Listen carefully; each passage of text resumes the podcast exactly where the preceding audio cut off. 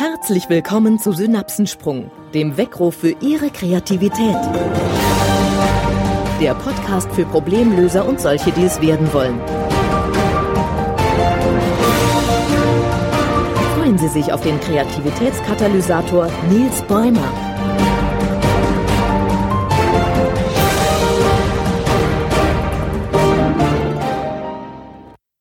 Was bisher geschah. Haben Sie Ihre Ideenorte gefunden? Ich freue mich, wenn Sie für sich bewusst festgestellt haben, wann und wo Ihr Unterbewusstsein für Sie arbeitet. Der Geistesblitz Sie trifft. Liebe Hörer, willkommen zur Folge Nummer 14. Eine Übungsfolge zum Fokusthema Bewusst, unbewusst denken. Wir sind bereits bei der Hälfte unseres Kreativitätstrainings angekommen. Und wenn Sie bis hierhin alle Folgen gehört und auch mit den Unterlagen gearbeitet haben, dann können Sie sich jetzt einmal anerkennend auf die Schulter klopfen. Und natürlich können Sie sich auf die kommenden 13 Folgen noch freuen. Wenn Sie ein Querreinhörer sind, dann empfehle ich Ihnen auch Folge 1 zu hören, denn Folge 1 gibt einen Überblick über den Aufbau des Podcastes und über das, was alles Inhalt dieses Podcastes ist. Können wir so etwas wie den Default Mode trainieren? Also einen Arbeitsmodus unseres Gehirns, bei dem bewusste Denkprozesse eher gehemmt und unbewusste gefördert werden. Das Gehirn ist ja kein Muskel wie jeder andere. Im Gegenteil, es ist ja gerade der Ort, der den Muskel die Befehle gibt. Meinen Gluteus maximus kann ich ganz bewusst anspannen und willentlich. Meinen präfrontalen Kortex aber nicht einfach auf Wunsch verstärkt ansprechen. Oder doch? Ich glaube nicht, dass wir bestimmte Regionen im Gehirn ganz willentlich ansprechen können. Jedenfalls noch nicht. Dafür fehlt uns schlicht die Rückmeldung. Vielleicht werden wir es in einigen Jahren können, denn bereits heute ist es ja möglich, Maschinen, wenn auch noch ein bisschen eingeschränkt, durch Gedanken zu steuern. Um die kreativen Möglichkeiten seines Unterbewusstseins nutzen zu können, ist das aber auch gar nicht nötig. Es geht vielmehr darum zu wissen, wann und wo sich der Zustand einstellt und ihn dann zu reproduzieren, willentlich herbeizuführen. Wir können diesen Modus, also diesen Ideenmodus auf jeden Fall üben. Also los, auf geht's zur Übungsfolge. Ich hoffe, Sie wissen bereits, wann und wo Sie Gedankenblitze haben. Wenn jetzt noch nicht, dann noch einmal eine kurze Empfehlung dazu. Suchen Sie sich Gelegenheiten und Aktionen, zu denen Sie keine bewusste Aufmerksamkeit brauchen. Wenn Sie etwas tun, dann sollte es automatisiert sein. Also zum Beispiel Autofahren, Duschen oder auch Schlafen. Zusätzlich muss die Situation Sicherheit vermitteln. Es dürfen keine Gefahren und auch im sozialen Sinne keine von außen drohen. Also auch wenn der Chef mit Ärger droht, ist das schon eine Gefahr für uns. In solchen Momenten können Sie Ihre Planungsinstanz herunterfahren und dann den sogenannten Default Mode nutzen. Genau aus diesem Grund haben die meisten Menschen ihre Ideen in der Natur. Und witzigerweise werden immer noch mehr Ideen in langweiligen Meetings gefunden als in interessanten. Denn in der Langeweile kann unser Geist abschweifen. Diese Situation bei sich selbst zu erkennen, ist der erste Übungsschritt. Denn erst dann können Sie ihn auch reproduzieren und ausbauen und dann für sich noch nutzbarer machen. Also Schritt eins: Definieren Sie Ihre Ideenorte. Ist es die Autofahrt, die Dusche als Kabine der Ideen oder haben Sie die besten Einfälle kurz vor dem Aufwachen? Egal wo und wann Sie Gedankenblitze haben. Wichtig ist, dass Sie immer eine Möglichkeit zur Hand haben, diese auch festzuhalten. Denn der Vorteil dieses gedanklichen Modus ist auch einer seiner Nachteile. Alle Gedanken und Ideen, die wir in diesem Denkmodus, in diesem Kreativmodus haben, sind sehr, sehr flüchtig. Und das ist auch verständlich. Denn unsere Planungsinstanz ist ja gerade herunterreguliert. Und sobald wir uns wieder auf eine Idee fokussieren, sie fixieren, verlassen wir auch automatisch den Modus. Aber selbst dann gehen viele Ideen kurz danach immer noch verloren, ja, weil sie schlicht nicht zuverlässig ins Langzeitgedächtnis übertragen werden. Sie sollten also jede Idee festhalten, schriftlich oder als Tonaufnahme. Das geht auch unter der Dusche. Für mich ist die Dusche ein ganz besonders geeigneter Ort für Ideen. Wir befinden uns dort in gewohnter und sicherer Umgebung. Es gibt kaum Ablenkungen von außen und das prasselnde Wasser auf dem Kopf regt mein Gehirnapparat zusätzlich an. Zudem wird durch das Wasser auch ein Teil unserer Sinnesorgane, also der anderen Sinnesorgane, eingeschränkt, so dass darauf keine Gehirnkapazität verwendet werden muss. Wir hören weniger oder anders und auch Riechen unterm Wasserstrahl ist schwierig. Mein Problem war, dass ich Ideen dort aber nur sehr eingeschränkt festhalten konnte. Oder ich bin noch triefnass aus der Dusche gestiegen und habe meine Notizzettel immer durchnässt. Mittlerweile nutze ich Aquanotes. Das ist ein wasserdichtes Notizblock, auf dem Sie auch unter laufendem Wasser schreiben können. Unter dem Stichwort Aquanotes für die Interessierten unter Ihnen finden Sie im Internet ganz viele unterschiedliche Anbieter, die diesen Notizblock vertreiben. Auch beim Autofahren können wir ja nicht einfach zu Papier und Stift greifen. Hierfür empfehle ich Ihnen die Aufnahmefunktion eines Smartphones zu nutzen. Und da jede Ablenkung beim Fahren eine große Gefahr birgt, sollten Sie die Funktion aber bereits vor dem Losfahren starten. So dass ein ganz einfacher Knopfdruck ausreicht und Sie Ihre Idee aussprechen können. Vielleicht noch sicherer ist es die Telefonfunktion zu nutzen, wenn Sie denn eine Freisprecheinrichtung haben.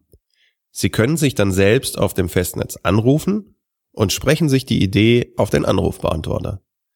Und das hat einen großen Vorteil, denn ihre Idee wartet schon auf sie, wenn sie nach Hause kommen oder ins Büro.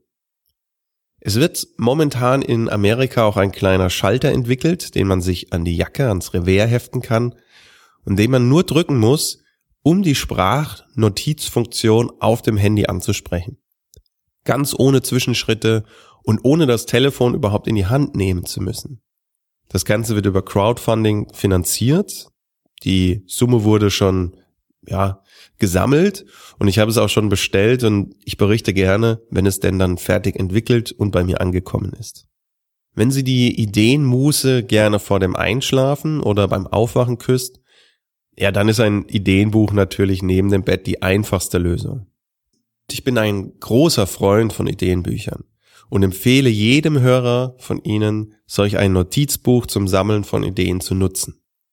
Eine Aufgabe, die ich mir selbst noch gestellt habe, was ich noch verwirklichen will in meinem Leben, ist eines Tages das ideale Ideenbuch zu entwickeln. Wie groß soll das sein?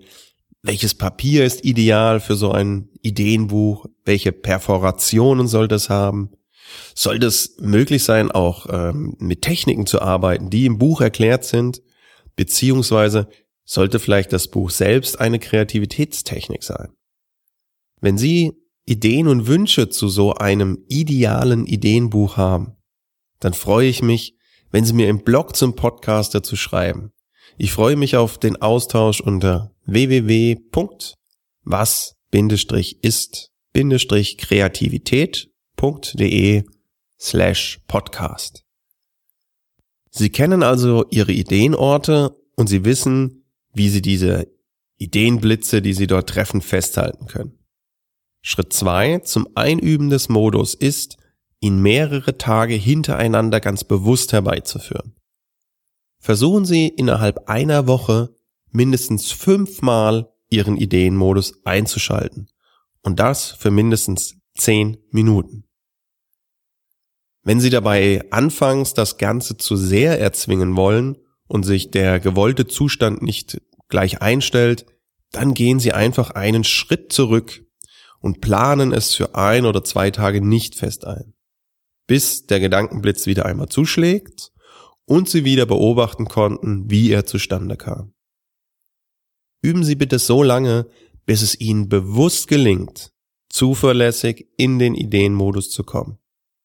Und anschließend gilt es, diesen Ideenmodus durch verschiedene Schritte zu kultivieren. Schritt drei: Bauen Sie steuerbare Stimulationen ein. Sie können Ihren Ideenmodus jetzt herbeiführen, indem Sie sich an bestimmten Orten darauf einlassen. Zum Beispiel beim Autofahren auf einem bekannten Autobahnabschnitt. Oder indem Sie morgens noch einmal 15 Minuten Zeit haben, liegen bleiben und vor sich hindämmern. Koppeln Sie diesen Moment jetzt mit einer steuerbaren Stimulation. Eine spezielle Musik, eine Berührung am Körper, spezielle Lichtverhältnisse, was auch immer Ihnen gefällt und für Sie geeignet erscheint. Ziel ist es, Erlebnisse so miteinander zu koppeln, dass sich Ihr Ideenmodus später auch dann einstellt, wenn Sie außerhalb des gewohnten Ortes sind und außerhalb der gewohnten Situation. Indem Sie beispielsweise ein Gerät zur Kopfmassage nutzen und dann am Schreibtisch vor sich hin träumen, können Sie die Dusche simulieren und auch den Default Mode, Ihren Ideenmodus aktivieren. Wenn Sie es also schaffen, Ihre unbewusste Ideensuche bewusst herbeizuführen, und zwar unabhängig von Zeit und Ort, dann haben Sie einen wirklich sehr großen Schritt auf dem Weg zur Nutzung Ihres kompletten kreativen Potenzials getan. Und alles weitere ist eine Verfeinerung der Übung. Die ganz, ganz große Kunst sozusagen. Sie haben noch folgende Möglichkeiten. Setzen Sie sich einen körperlichen Anker. Beim Meditieren nutzen viele ein bestimmtes Wort, um die gesuchte Leere im Kopf zu erzielen. Auch hier erreichen Menschen ja einen bestimmten Denkmodus und auch das ist nur durch Training möglich. Auch für unseren Ideenmodus können wir solch einen Anker setzen. Gut, bei mir persönlich gelingt dies jetzt nicht durch einen Om, sondern durch einen körperlichen Druckpunkt. Indem ich einen bestimmten Druckpunkt an meiner Hand massiere, komme ich relativ schnell in den gewünschten Entspannungszustand und kann auch mein Gehirn auf unbewusste Kreativität herunterfahren. Beim Autofahren selbstverständlich nicht geeignet, aber ziemlich gut an verschiedenen Orten einsetzbar, wenn ich einmal keine Dusche in der Nähe habe. Neben dem jetzt sehr ausführlich beschriebenen Default Mode, in dem wir ja unsere Gedankenblitze haben, hilft unser Unterbewusstsein aber noch auf eine ganz andere Art und Weise Lösungen zu finden, indem es uns im richtigen Moment auf wichtige Dinge in unserer Umgebung aufmerksam werden lässt. Sie erinnern sich? Unbewusst nehmen wir ständig Millionen von Informationen auf. Aber erst wenn uns etwas emotional wichtig ist, wird es uns auch bewusst. Beispielsweise, wenn Sie ein bestimmtes Auto kaufen wollen und anschließend immer öfters genau diese Marke bemerken. Ein sehr interessantes Experiment dazu findet sich im Internet. Googeln Sie einmal Awareness Test, also Wahrnehmungstest und Gorilla oder Bär. Und wenn Sie dieses Video noch nicht kennen und zuerst an sich selbst testen wollen, dann machen Sie jetzt hier bitte eine Pause und hören erst später weiter. Okay. Angesehen, oder Sie kennen es schon? Wenn nicht, dann folgt jetzt der Spoiler-Alarm, da ich Ihnen jetzt die Besonderheit des Films erzählen werde. Sie sehen dort zwei Teams, die sich jeweils einen Basketball zupassen. Eines mit weißen und eines mit schwarzen Shirts. Bevor die Teams mit dem Zupassen starten, wird die Aufgabe an den Zuschauer gegeben. Sie sollen die Pässe des weißen Teams zählen. Während die Teams sich dann den Ball zupassen, geschieht das Besondere.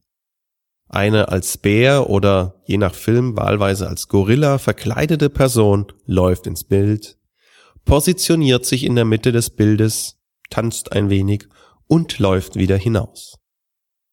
Das Besondere daran ist, dass die meisten Menschen den Gorilla nicht wahrnehmen. Wenn man sie fragt, ob sie etwas Besonderes gesehen haben, wird der Gorilla nicht genannt. Ich selbst habe den Film mit Freunden nachgedreht und ich kann bestätigen, Zuschauer sehen den Kostümierten fast nie. Aber warum ist das so? Die Aufgabe lautet, die Pässe des weißen Teams zu zählen. Und der gewissenhafte Zähler konzentriert sich also ganz auf die Farbe dieses Teams. Der Gorilla aber ist schwarz.